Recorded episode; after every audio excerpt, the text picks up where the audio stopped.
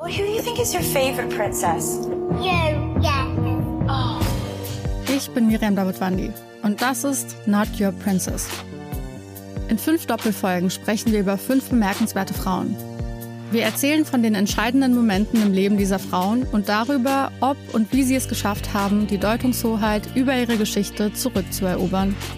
I wouldn't be Serena if there wasn't Venus. Not Your Princess. Neue Folgen jeden Mittwoch exklusiv in der Podcast-App Podimo.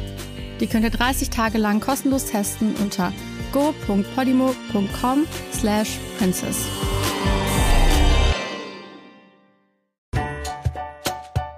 Kita Radio, der Podcast mit Themen und allem Wissenswerten rund um Kita und Pädagogik. Nochmal kurz die Welt retten. Unter diesem Motto steht die 30-Jahr-Feier der Kindertagesstätte St. Ulrich in München-Leim. Sabine Bahnsteiner ist die Leitung. Ein wunderbares Motto haben Sie sich da ausgesucht, Frau Bahnsteiner. Ja, die Welt gehört gerettet. Sie ist bedrohter denn je. Ganz aktuell haben wir es ja noch deutlicher. Und deswegen äh, haben wir auch einen Gottesdienst gefeiert, um da um Gottvertrauen für unsere Kinder zu bitten. Deswegen denke ich, ist es einfach sinnvoll in der heutigen Zeit einfach dieses Thema, die Welt retten, zu thematisieren. Und es geht nur, wenn wir alle die Welt retten wollen und nicht nur Einzelne. Schöpfungsverantwortung ist ein wichtiges Thema. Ja, genau. Es wird ja immer nur gesagt, äh, die Erde ist den Menschen gegeben, um sie sich untertan zu machen. Aber es beinhaltet ja auch, dass wir uns darum kümmern sollen und sie pflegen sollen. Nochmal kurz die Welt retten. Ich bin heute hier beim 30-Jahr-Jubiläum der Kindertagesstätte St. Ulrich in München-Leim und schaue mir ein bisschen genauer an, was hier alles zu diesem Thema Nachhaltigkeit und Schöpfungsverantwortung getan wird. Mein Name ist Steffi Schmidt. Ich freue mich, dass Sie dabei sind. Kita Radio, der Podcast mit Themen und allem Wissenswerten rund um Kita und Pädagogik. Ich bin heute hier in der Kindertagesstätte St. Ulrich in München-Leim. Hier wird das 30-jährige Jubiläum dieses Hauses gefeiert. Der Kindergarten selber ist schon viel, viel älter. Und man macht hier nicht einfach nur ein buntes Fest, sondern es geht um ein ganz, ganz wichtiges Thema. Nochmal kurz die Welt retten, Schöpfungsverantwortung und Nachhaltigkeit in der Kindertagesbetreuung. Dazu gibt es hier ganz, ganz viele Stände im ganzen Kinderhaus und ich schaue mich ein bisschen um. Cecile ist hier Erzieherin im Hort und wir machen, haben hier aus Filzstücken so Fußballteile geschnitten und zeigen jetzt den Kindern, wie mühsam es ist, ähm, so Fußbälle zu nähen. Wir machen es aus Filz. Die Kinder, die das dann aus Leder machen, ist das wesentlich mühsamer, aber jetzt sehen die mal, wie viel Arbeit das ist und wie kompliziert und dass man auch mitdenken muss. Und man braucht ja unendlich viele solche. Man braucht viele, weil wir jetzt auch nicht wissen, wie viele noch kommen. Äh, hat jetzt jeder erstmal nur drei Teile und der Rest, der überbleibt, den können wir dann weiter vernähen. Ihr seid hier auch fleißig am Nähen? Ja. Und ist es anstrengend? Nein. Ich nähe den ganzen Fußball. Du nähst den ganzen Fußball. Oh, wie viele Teile braucht man da? Ganz schön viele. Ja. Insgesamt alle. Und dass sie da so begeistert sind und das auch interessant finden, finde ich schon großartig. Und ist es anstrengend? Äh, ja. Ja, das geht auch einfach, wenn man es öfter gemacht hat. Aber möchtest du das wie manche Kinder auf der Welt den ganzen Tag machen? Nein. Schon anstrengend? Ja. Sabine Bahnsteiner ist die Leitung hier der Kindertagesstätte St. Ulrich in München-Leim. Sie haben diesen Tag, dieses 30 Jahre Jubiläum unter das Motto nochmal kurz die Welt retten, Schöpfungsverantwortung und Nachhaltigkeit in der Kindertagesbetreuung gestellt. Ein Thema, das Ihnen sehr, sehr wichtig ist.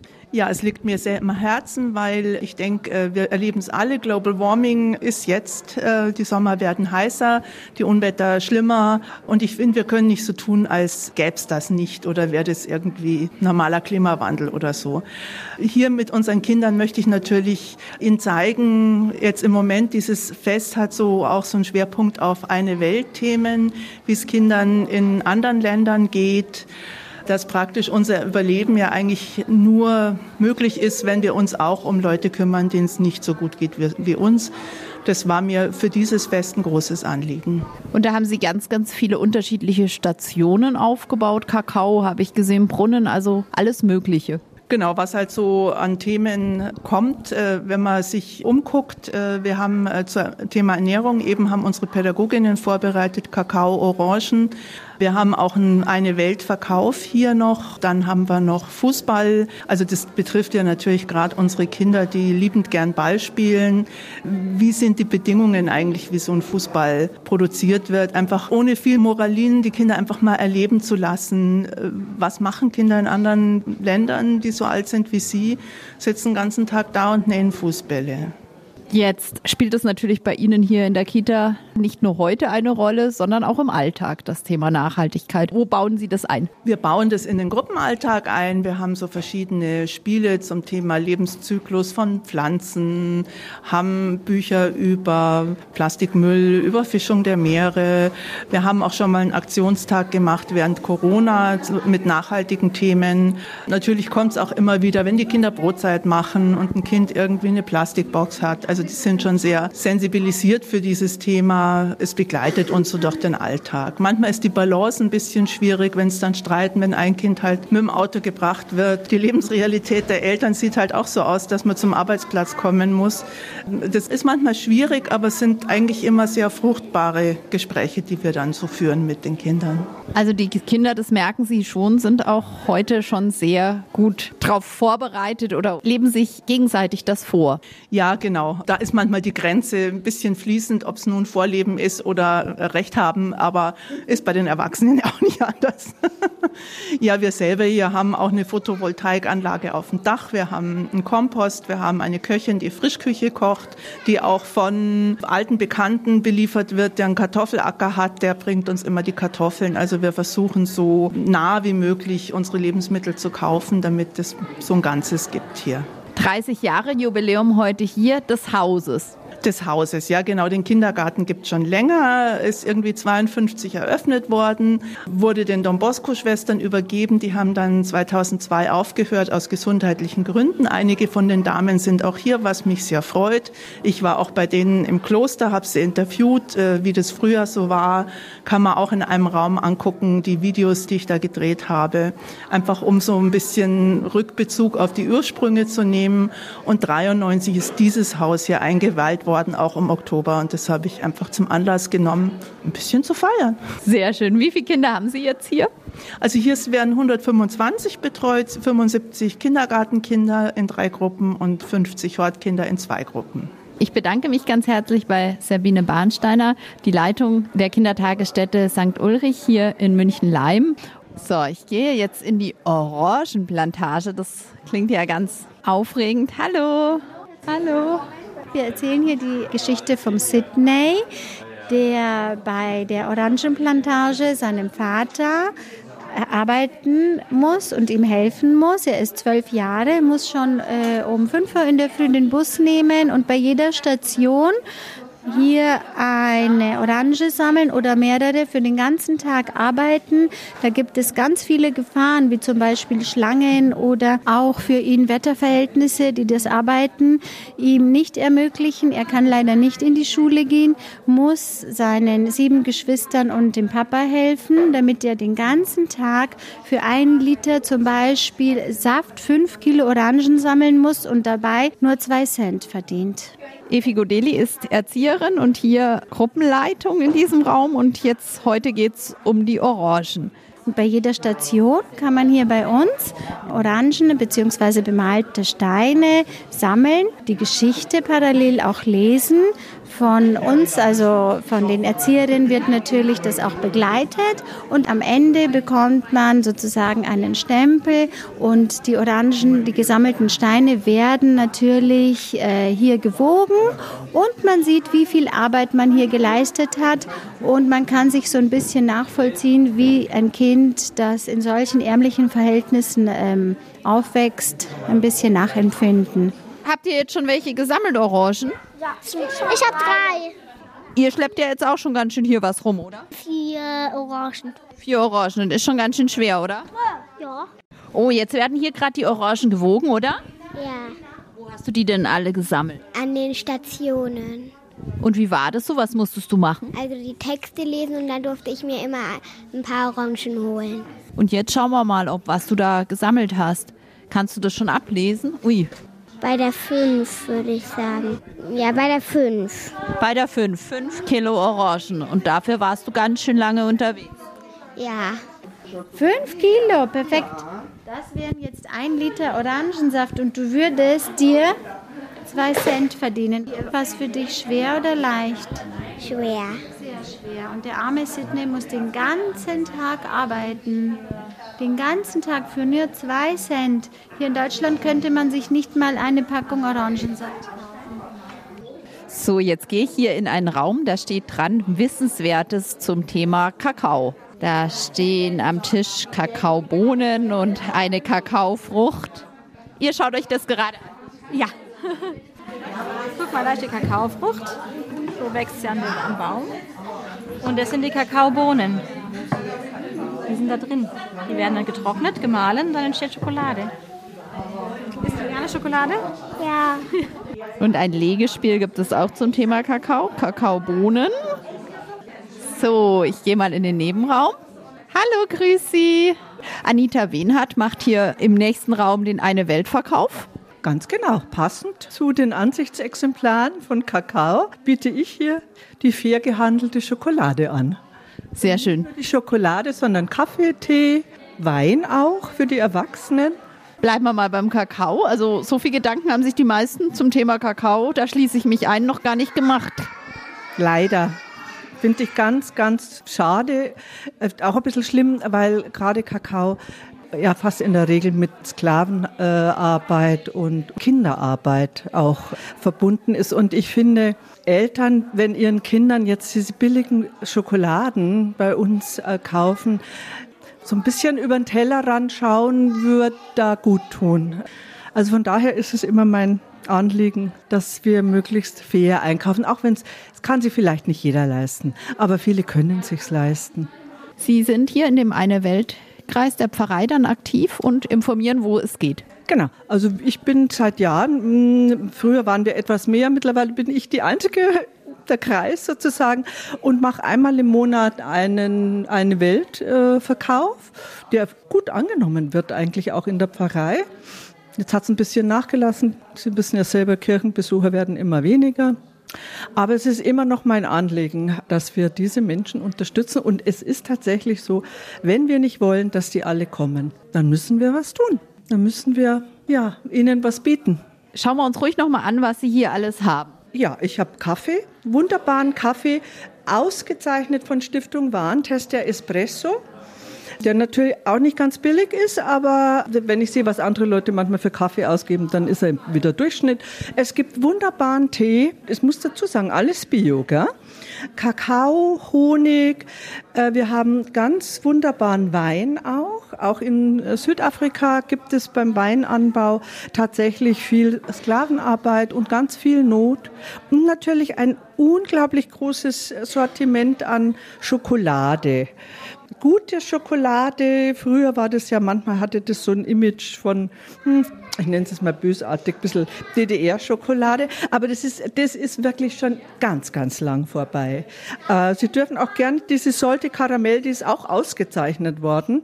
Als beste Bio-Schokolade können Sie gerne probieren. Da probiere ich gerne mal ein Stück. Unbedingt, ja. Mhm. Bisschen knusprig, also Karamell. Ich kann reden mit vollem Mund. Mhm, Das ist eine salzige Karamell. Aber wie gesagt, ausgezeichnet als beste Bio-Schokolade. Jetzt nicht heuer, sondern es ist auch schon, glaube ich, zwei Jahre her. Also schmeckt aber trotzdem immer noch gut. Ja, wirklich, sehr, sehr gut. Sie hängen hier die Stationen sozusagen eng zusammen. Vom Kaffee gibt's, und der Schokolade geht es dann zum Brunnenbau und da haben Sie auch damit zu tun.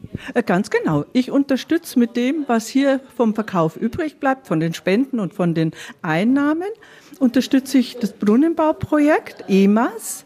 Ich finde Wasserversorgung, das ist ein ganz wichtiges Thema weltweit, sowohl in Südamerika als auch in Afrika. Und da fließt das Geld hin. So, ich gehe jetzt hier mal zu dem Brunnenprojekt. Ui, was macht ihr jetzt hier gerade? Pumpen. Genau, Wasserpumpen.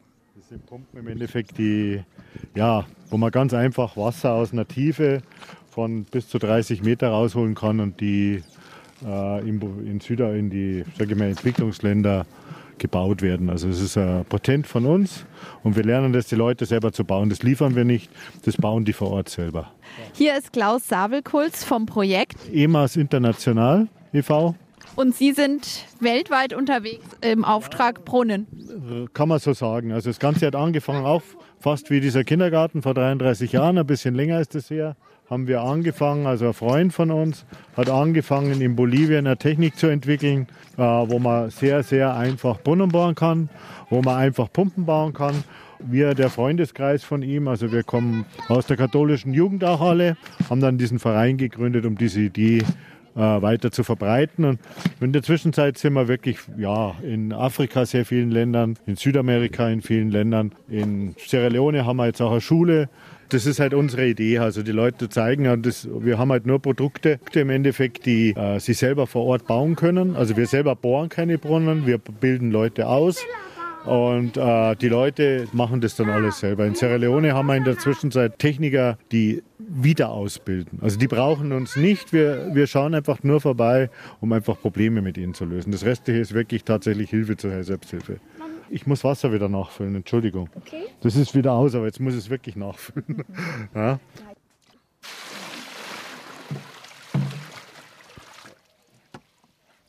Und hier ist so ein kleiner wie ein Brunnen nachgebildet. Gebohrt werden darf natürlich hier nicht im Garten des Kinderhauses, aber es macht großen Spaß, glaube ich, trotz des Wetters. Ja, diese Eimer sind auch dafür da, um zu zeigen, wie viel Wasser in Europa ein Mensch braucht. Also in Europa ist es tatsächlich so, dass jeder Mensch am Tag 120 Liter Zecki braucht.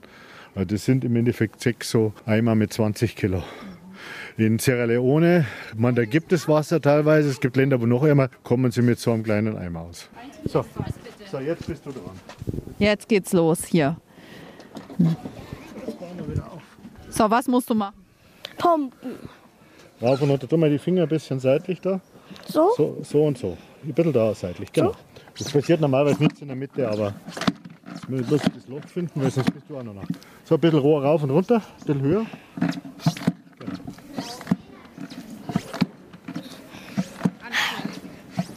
Jetzt gehe ich mal zur 1-Dollar-Brille. Schau ich mal, was hier los ist.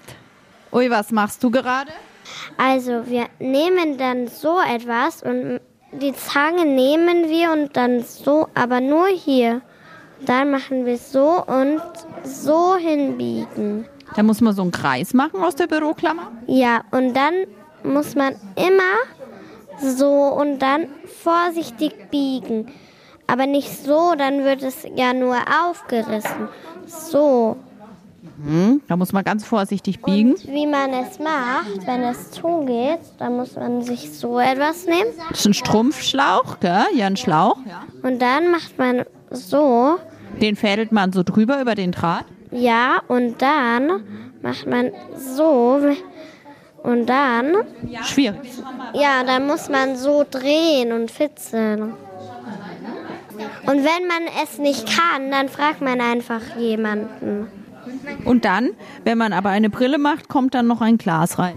Ja, aber das sind Ringe dann. Das ja, aber für die armen Länder meinte ich, wenn man die Brille draus macht, oder? Ja. Hanna Rapp ist vom Projekt 1-Dollar-Brille und heute wollen sie das den Kindern auch ein bisschen zeigen, ja, was eigentlich da die, die Probleme sind. Genau, den Kindern und den Eltern wie die Brille hergestellt wird. Das ist meistens interessant für die Kinder. Und eben auch zu sehen, dass nicht jeder ähm, einfach zum Optiker gehen kann und sich eine Brille kaufen, wie wir das so kennen. Ist was geworden? Ja. Das war jetzt heiß? Das war jetzt so ein Heißluftföhn, genau. Ich wollte jetzt hier im Hort kein äh, Feuer machen, aber in den ähm, Ländern des globalen Südens wird es natürlich dann über der Glut erhitzt. Da ist so ein Schrumpfschlauch auf den Brillen drauf, so auf den Bügeln und an, äh, am Nasensteg damit der Draht nicht direkt auf der Haut aufliegt. Ist ganz einfach gefertigt aus einem Draht, den Schrumpfschläuchen und wenn man möchte noch so Perlen zur Markierung oder zum Schmuck. Vielen herzlichen Dank. Sie sind die Mama und wie finden Sie diese Themen hier heute an diesem Kindergartenfest? Ähm, gut, dass Sie es darauf aufmerksam machen. Sind schon auch Sachen dabei, wo man sich auch als Erwachsener noch gar nicht so viel damit beschäftigt hat, oder? Ja, die Brillen, ja. Die Brillen habe ich mich noch gar nicht beschäftigt. Die kannte ich noch gar nicht. Ist, merken Sie das im Kindergartenalltag hier auch, das Thema Nachhaltigkeit? Ja, sie machen immer mal wieder so Aktionen und ähm, ich habe dann auch schon, wurde sehr ähm, zurechtgewiesen von meinem Sohn, als er mich gefragt hat, Mama, haben wir Plastik? Ich habe ein bisschen gebraucht, bis ich verstanden habe, was er meint. Mit Mama hast du Plastik. Ähm, irgendwann sind wir dann darauf gekommen, dass Plastik ja schlecht ist, aber für manche Sachen leider sich das nicht vermeiden lässt. Samuel Kraus ist hier heute als Opa hier. Ihre Enkelin geht in den Kindergarten St. Ulrich. Wie finden Sie das hier heute, dieses Thema Nachhaltigkeit? Also man kann nicht früh genug anfangen, den Kindern das zu vermitteln, dass mit Wasser gespart wird und äh, die Natur und die ganzen äh, Tierchen, die so in, dem, in den Gebüschen sind, ist alles Gottes Schöpfung. Und deswegen ist es gut, wenn man das bewahrt und den Kindern früh genug vermittelt. Nochmal kurz die Welt retten, Schöpfungsverantwortung und Nachhaltigkeit in der Kindertagesbetreuung. Ein ganz, ganz wichtiges Thema. Und deshalb wurde hier anlässlich des 30-jährigen Jubiläum dieses Hauses hier in der Kindertagesstätte St. Ulrich in München-Leim nicht nur gefeiert, sondern es gab einen bunten Informationstag rund um diese Themen, wo sowohl Kinder als aber auch Eltern und Erwachsene ganz, ganz viel zu diesen Themen erfahren konnten. Eine sehr, sehr schöne Verknüpfung, wie ich finde. Mein Name ist Steffi Schmidt. Schön, dass Sie heute dabei waren und ich habe für Sie noch den Medientipp. Der Kita Radio Medientipp. Zu gut für die Tonne. Nicht wegwerfen, das kann man noch gebrauchen. Dieses clevere Bastelbuch ist die perfekte Kombi aus Kreativität und Nachhaltigkeit. Es zeigt umweltbewussten Kids, wie sie aus Müll nützliche Dinge und schöne Geschenke herstellen. Aus alten T-Shirts werden stylische Taschen oder aus Plastikflaschen individuelle Blumentöpfe. Dazu gibt's hilfreiche Umwelttipps. Zu gut für die Tonne ist bei Dorling Kinderslay erschienen und kostet 9,95 Euro. Das war der Kita Radio Medientipp. Mehr Tipps zum Thema gibt's in unserem Kita Radio Newsletter. Den bekommen Sie auf kitaradio.de. Die nächste Folge Kita Radio gibt's kommende Woche Donnerstag ab 19 Uhr im MKR und überall, wo es Podcasts gibt. Well, who do you think is your favorite princess? You, yeah. Oh. Ich bin Miriam Davidwandi und das ist Not Your Princess. In fünf Doppelfolgen sprechen wir über fünf bemerkenswerte Frauen. Wir erzählen von den entscheidenden Momenten im Leben dieser Frauen und darüber, ob und wie sie es geschafft haben, die Deutungshoheit über ihre Geschichte zurückzuerobern. I wouldn't be Serena if there wasn't Venus. Not Your Princess. Neue Folgen jeden Mittwoch exklusiv in der Podcast-App Podimo. Die könnt ihr 30 Tage lang kostenlos testen unter go.podimo.com slash princess.